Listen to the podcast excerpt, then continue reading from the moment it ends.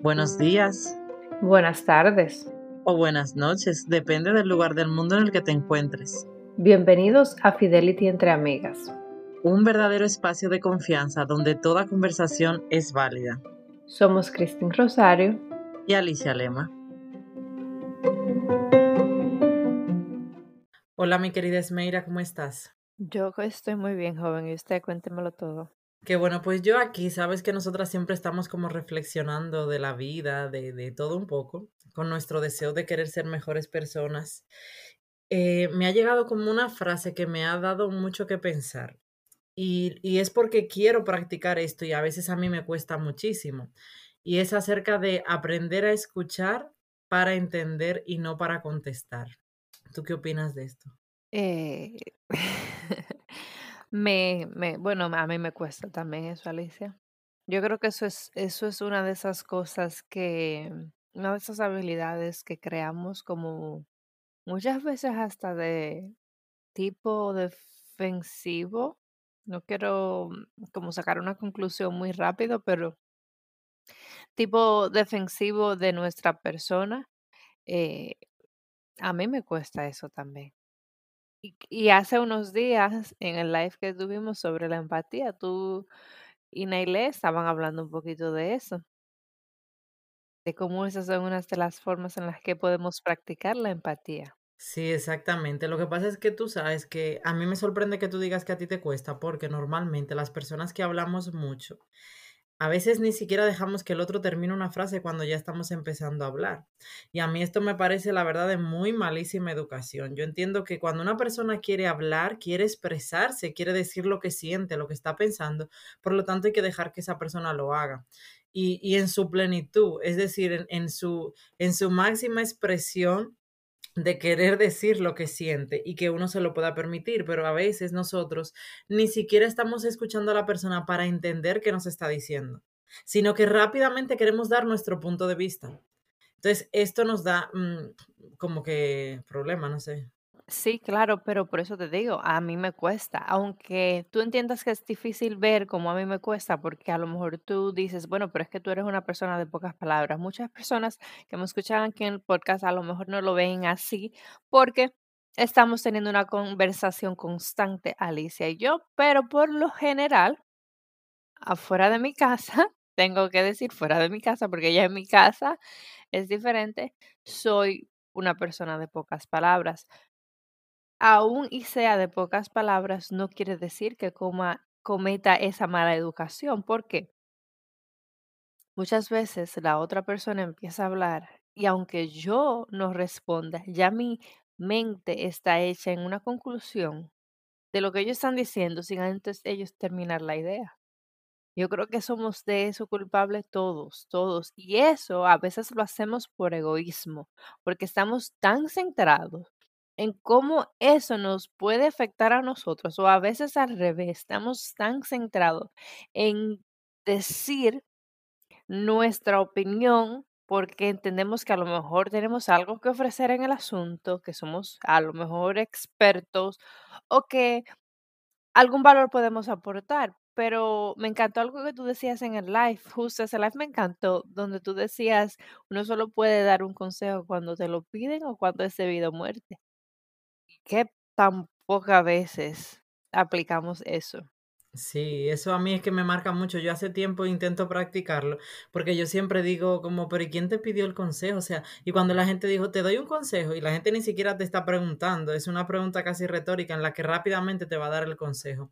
Y verdaderamente es como tú dices, la parte del egoísmo es muy cierto, porque se da que nosotros siempre pensamos primero en nosotros. Entonces es verdad, cuando la otra persona habla, normalmente ya estamos pensando desde nuestro punto de vista, desde nuestra forma de mirar las cosas, desde que yo puedo tener una razón que tú no tienes, desde que yo tengo una mejor opinión de algo que tú o que otra persona. O sea, fíjate lo, lo, lo egoísta, lo arrogante y lo poco humilde que pueden sonar estas cosas, verdaderamente, porque incluso eh, esto yo creo que sí, que viene también de origen con el tema de la empatía, porque cuando hablaba con Aile me daba cuenta de que muchas veces es cierto, todo lo llevamos hacia nuestro lado. O sea, es que estamos teniendo una conversación, alguien dice algo y claro, porque a mí me pasó esto y esto y esto.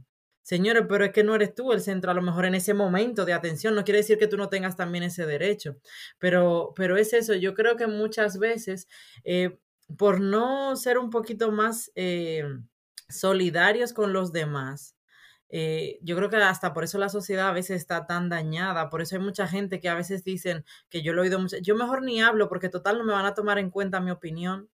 Eso también es egoísmo. Eso estuve viendo un reportaje el otro día de una psicóloga que se especializa, una psicoterapeuta que se especializa en narcisismo y ella daba la definición de los tipos de narcisistas que existen y encontré uno que jamás en mi vida me había dado cuenta que era narcisista. Madre mía. Es la víctima, Alicia. El que todo le pasa y es la víctima. Y porque cuando te hablan de narcisismo, tú ves a esta persona como ah, fuerte, como que siempre se está imponiendo, que siempre y nunca vas a pensar que una persona que se ve tan vulnerable puede ser, pero claro, porque y tiene todo sentido, porque esa, esa víctima siempre está, eh, no me dieron la promoción porque siempre, siempre eh, fulana conoce a la jefa. Ellos nunca se dan cuenta de mi valor. O esto y lo otro. Nunca esa persona está mirándose hacia adentro y diciendo, ok, tengo que mejorar esto, esto y esto. Entonces, eso como que me, me, me movió un poco porque muchas veces asumimos cosas que ni sabemos. Sí. Yo creo que todo el tiempo estamos asumiendo cosas que ni sabemos. Anda por ahí un río que me encanta. Eh, y escúchame que te interrumpa, que me encanta, que dice, tiene como un sonido ahí medio raro, pero dice cuando no eres mamá y dices que no tienes tiempo para nada. Pobrecita. Y me encanta cómo la gente lo, pues lo, lo, lo interpreta, pero eso también es un poquito de eso, de egoísmo, porque yo no tener hijos no quiere decir que no tenga una serie de compromisos en mi vida, que me quiten mi tiempo o que me dejen con poco tiempo. Sí. Aunque definitivamente me identifico con, es, con esa expresión, pero no debo, no debo juzgar a las personas por eso. Sí, eso a mí me hace mucha gracia porque tú sabes muy bien que aquí, por ejemplo, bueno, las personas que fuman en el trabajo le dan momentos para salir a fumar y, por ejemplo, en medio de trabajo pueden salir y fumar o le dan, no sé si un periodo de tiempo al día, no sé qué, todo eso. Y es lo mismo que pasa con el tema de los hijos, que yo siempre decía, pero bueno, entonces ellos que fuman tienen más beneficio que nosotros que no fumamos para salir y sacar un tiempo que uno no está usando. Y con los hijos me acuerdo que a mí también siempre me ha pasado en el trabajo cuando no los tenía que al final a las madres se le tiene muchas veces más consideración que a las que no tienen. Y en realidad es que no tiene la culpa tampoco una mujer que no tiene hijos de no tener hijos. O sea, porque la madre lo tenga y tenga el beneficio de que, bueno, a ella sí. Yo entiendo que se necesita, obviamente es normal, porque nosotras necesitamos ese apoyo de que si tenemos que salir a buscar al niño, si tenemos que llevarlo aquí o todo eso. Pero al final, eh, es como tú dices, no se puede muchas veces... Eh, juzgar, por ejemplo, en ese caso, a mujeres que no tengan eh, mucho tiempo porque tienen muchas cosas que hacer porque no tengan hijos. Y déjame decirte, cuando tú decías la parte de víctima, yo nunca lo había visto desde ese punto de vista, pero de una vez caí en cuenta que es totalmente cierto.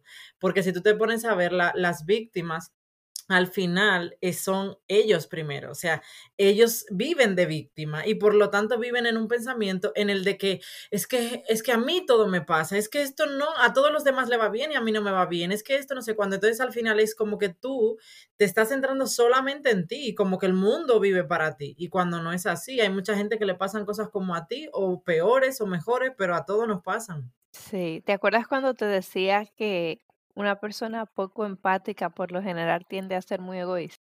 Sí. Y creo que va de la mano. Es que son tantos conceptos que, que debemos romper, ¿verdad? Porque a veces, como te decía al principio, a veces lo creamos por modo defensivo, por, porque estamos tan acostumbrados a, muchas veces estar en, en defensa, en, en probar algo o lo que sea, que no nos damos cuenta que creamos hábitos de esos tipos de, pues, expresiones, de, de cosas que al final no nos ayudan, nos hacen más, y créeme que mientras más viejo uno como que más frío se pone, como que más tanjante en una idea se pone, como que yo entiendo ya, yo prefiero tratar este tema así siempre que me pasa porque se me hace como que más fácil, menos complicado, menos emociones, pero a la vez podemos estar obviando un mundo de, de oportunidades, de emociones que nos pueden ayudar y que pueden ayudar al otro. Es tiempo yo creo que de empezar a, no estoy diciendo deja de pensar en ti, porque si tú no piensas en ti, pues entonces ¿quién? Pero de pensar que en el momento que tú estás recibiendo un mensaje de alguien, el mensaje es de esa persona, no tuyo. Tantas veces hablamos, Alicia, de, de, de como tú me dices, es que cuando yo te digo algo, no es, no te lo estoy diciendo por ti, te lo estoy diciendo por mí, no pienses que es para ti, y es, y es, y somos culpables de eso. Sí. Fulana dijo eso, eso es para mí, eso es una puya, eso, Sí, la verdad es que gracias a Dios yo creo que a medida que uno va madurando y creciendo nos vamos dando cuenta que le damos menos importancias a, e- importancia a esas cosas. Yo, por ejemplo, hace tiempo, gracias a Dios, dejé de, de- de pensar así. O sea, yo antes era lo típico, como dicen allá, delante de ahorcado no se puede hablar de soga, porque te decían cualquier frase y tú de una vez pensabas que era para ti. Ya tú te das cuenta que no, ya incluso yo he llegado al punto de que aunque sea para mí, si a mí no me dicen, Alicia, esto y esto y esto, yo no me lo tomo para mí. Y lo siento por el que me lo esté diciendo, a lo mejor indirectamente, directamente, pero si no es para mí con mi nombre, yo no me cojo nada personal ni para mí, porque es que la vida no lo veo de esa manera para nada. Y realmente yo creo, eh, mira, yo lo pensaba en estos días cuando nosotras siempre nos ponemos a reflexionar por qué hacemos este podcast, cuál es nuestro propósito, qué queremos conseguir con él. Eh, yo me doy cuenta que una de las cosas que yo quiero, que nosotras queremos, es el hecho de poder crecer, así como nosotras queremos crecer cada día como personas, como madres, que nuestra comunidad quiera crecer también, no a nuestro nivel, ni a nuestro ritmo, ni a nuestra forma de ser, para nada, sino en su propio ritmo, en su propio nivel, pero que tenga ese deseo de crecer y de superarse, porque yo a medida que cuanto más voy leyendo, más voy conociendo, me doy cuenta de, de lo importante que es como formarnos de una manera como mejor, cultivarnos, eh, dar cosas mejor de nosotros. Y realmente por eso este tema a mí me lleva como a mucha importancia, porque yo pienso que estos son de las pequeñitas cosas que a lo mejor decimos que, bueno, pero ¿y esto para qué nos puede servir? Pero nos puede servir para mucho, porque en el área, por ejemplo, social y en el profesional, esto nos puede ayudar muchísimo, por ejemplo, en nuestras empresas, en nuestros trabajos, a, a comunicarnos de mejor manera. Y mira, yo quiero poner un ejemplo. Yo ya me he dado cuenta, yo cada día voy eh, aprendiendo un poquito más a, escuchar a la gente y a que ya solamente cuando tú escuchas cómo hablan las personas, ya tú te puedes ir dando cuenta de la manera que es cada persona. Porque al final eh, siempre decimos cómo somos y siempre mostramos en nuestras respuestas esas cosas que tú estás diciendo, por ejemplo, ese narcisismo, ese papel de víctima, ese, esa persona que siempre salta a la defensiva, que dicen algo y dicen, no, pero yo no esto. Es como esa forma que tenemos muchas veces de, de comportarnos que nos delatan totalmente como somos. así mismo es. Quedamos en evidencia y, ni cuenta nos damos. Y, y quería agregar un poquito al por qué es importante tener en cuenta estas cosas y tratar de mejorarlos un poco. Aunque tú no lo creas, eso afecta a alguien. Tengo una persona que sigo en Instagram que me encanta, que te dice buenos días eh, y cuando ya termina su mensaje siempre dice espero que tengas un día muy lindo. Pero si hoy es uno de esos días que no lo puedes tener por la razón que sea y te va pesado, no te atrevas a dañarle el día a otro. Porque tenemos que aprender como encaja a poner en una caja esas emociones y saber que les afectan a otros. Es que mis hijos, pobrecitos, saben que yo estoy frustrada en el trabajo y ellos entran y me interrumpen y todo eso.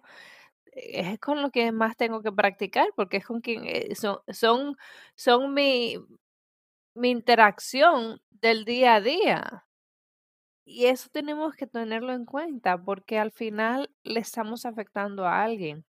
Ellos no tienen la culpa, aunque Pueden tocar, pueden ser más cuidadosos, sí, claro está, pero al final mi frustración en el trabajo no tiene nada que ver con ellos. Sí, eso es totalmente cierto. Y no solo en el trabajo, sino en todo. Porque yo muchas veces me pasaba, yo me daba cuenta que a veces cuando, cuando corrijo más fuerte al niño o algo así, es cuando algo me pasa.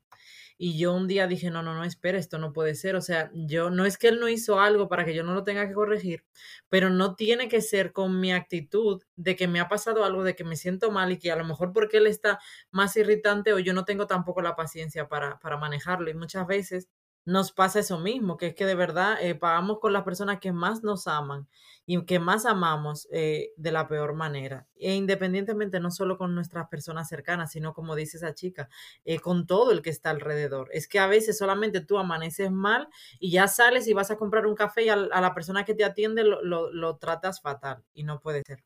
Mira, yo quiero hacerte una pregunta que para mí me parece que tú la puedes responder mejor que yo.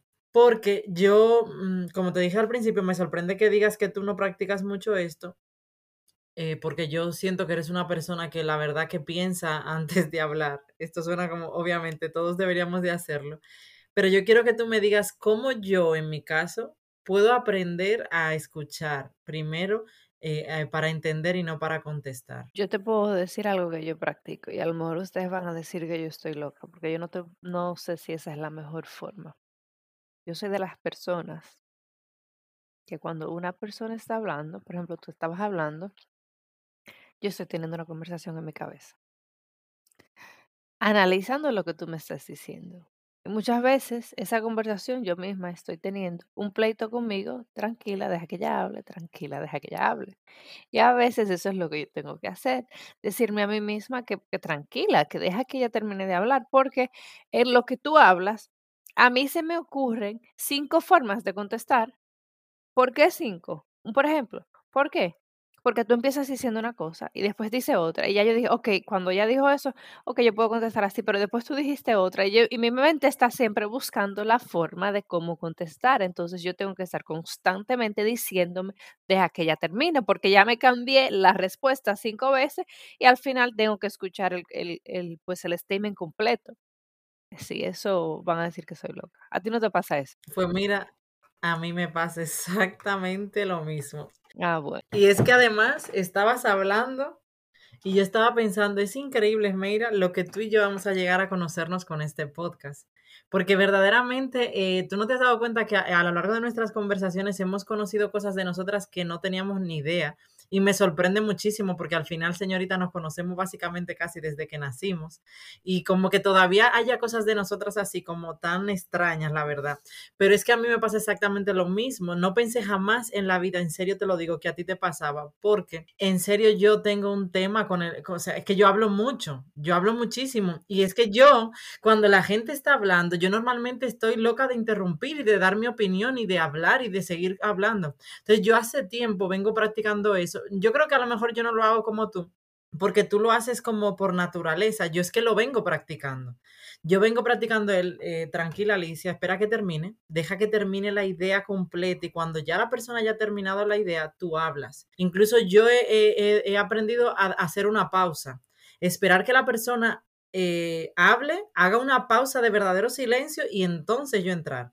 No creer que ya la persona terminó y meterme. No, no, dejar ese segundito ahí o dos de, de silencio y hablar. Y yo creo que eso está muy bien porque, mira, a lo mejor no parece un tema de conversación que estamos teniendo un poco raro, pero verdaderamente yo conozco muchísima gente que yo quisiera que escucharan este podcast porque no dejan hablar a los demás.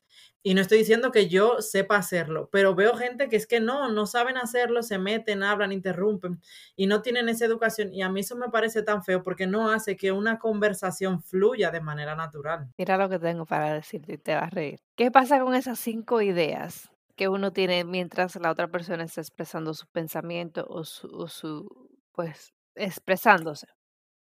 A veces, que es lo peor, suelto la idea equivocada, la primera o la segunda idea que tuve en cómo responderle. Y entonces ya eso no viene al caso en la conversación para nada. Y me da un solo pique cuando otra persona interrumpe una conversación y dice algo que no tiene nada que ver. Y a veces yo soy la que tengo que tranquila, porque es que a lo mejor esa persona estaba haciendo lo mismo que yo y soltó la idea en el momento equivocado porque ya el tema pasó, se siguió la conversación o ya el tema concluyó en otro punto y uno empieza y entonces la conversación se pone como que, ¿cómo fue? ¿Qué pasó? ¿Dónde doblamos? Que, que doblamos como que muy rápido. ¿De qué estamos hablando? Eso me pasa. Sí, la verdad es que sí. Eh, sí, a mí me pasa también y, y pasa muchísimo. O sea, pasa con todas las personas con las que hablamos, la mayoría. Por eso yo creo que, señor, hay que intentar eh, formarnos. Yo digo, no sé, tomar, ves, eh, tener estas conversaciones en las que tú puedas analizar esto. A lo mejor es un tema muy obvio y cuando tú lo estás escuchando dices, bueno, pero a lo mejor tú piensas igual que nosotras y dices, wow, pero es verdad, o sea, yo no hago esto, no, no tengo una pausa, no, no hago un stop, no dejo que el otro hable o por lo contrario, señores, porque hay mucha gente que no habla casi nada y también eso hay que aprender a desarrollarlo, porque eh, cuando tú estás teniendo una conversación con alguien, no quieres que sea un monólogo, que hay personas que lo hacen porque no saben qué decir o no saben cómo expresarse y siempre están callados y tampoco es. O sea, hay que siempre mantener ese equilibrio en el que estamos buscando. Eh, no sé, a mí me ha parecido muy interesante la conversación. Además es que he aprendido bastante y me va a llevar a reflexión porque sé que cuando me pasen estas cosas estaré pensando en este episodio y trataré cada día de, de hacer más silencio. Creo que es muy importante siempre tener en cuenta cómo podemos mejorar en nuestra vida personal, profesional, en nuestro entorno, ese ese tema cliché que dicen por ahí, ser la mejor versión de mí, pero que me encanta porque en realidad esa debe ser nuestra meta personal, siempre ser la mejor versión de nosotros. Y estamos tan mal acostumbrados a simplemente reaccionar en la vida que no no ponemos un propósito de crear habilidades que no hagan esa mejor versión de nosotros. Y a veces esas habilidades no es que son difíciles, es que nunca ni siquiera nos hemos sentado a analizar por qué lo hacemos así, por qué yo siempre interrumpo, por qué me molesta que otro interrumpa, por qué pienso en mí cuando una persona está hablando de ellos. Son cosas sencillas que al final no nos van a tomar mucho tiempo, pero que cuando le haces conciencia, cuando le creas conciencia, te das cuenta que sí puedes hacer el cambio. Así es. Pues nada, querida, un placer como siempre. Muchas gracias por estar aquí a todos. Bye. Gracias por dedicarnos este tiempo. Si te ha gustado, no olvides de encender las notificaciones, compartirlo y seguirnos en Instagram en fidelity.entreamigas. Con mucho cariño, hasta la próxima.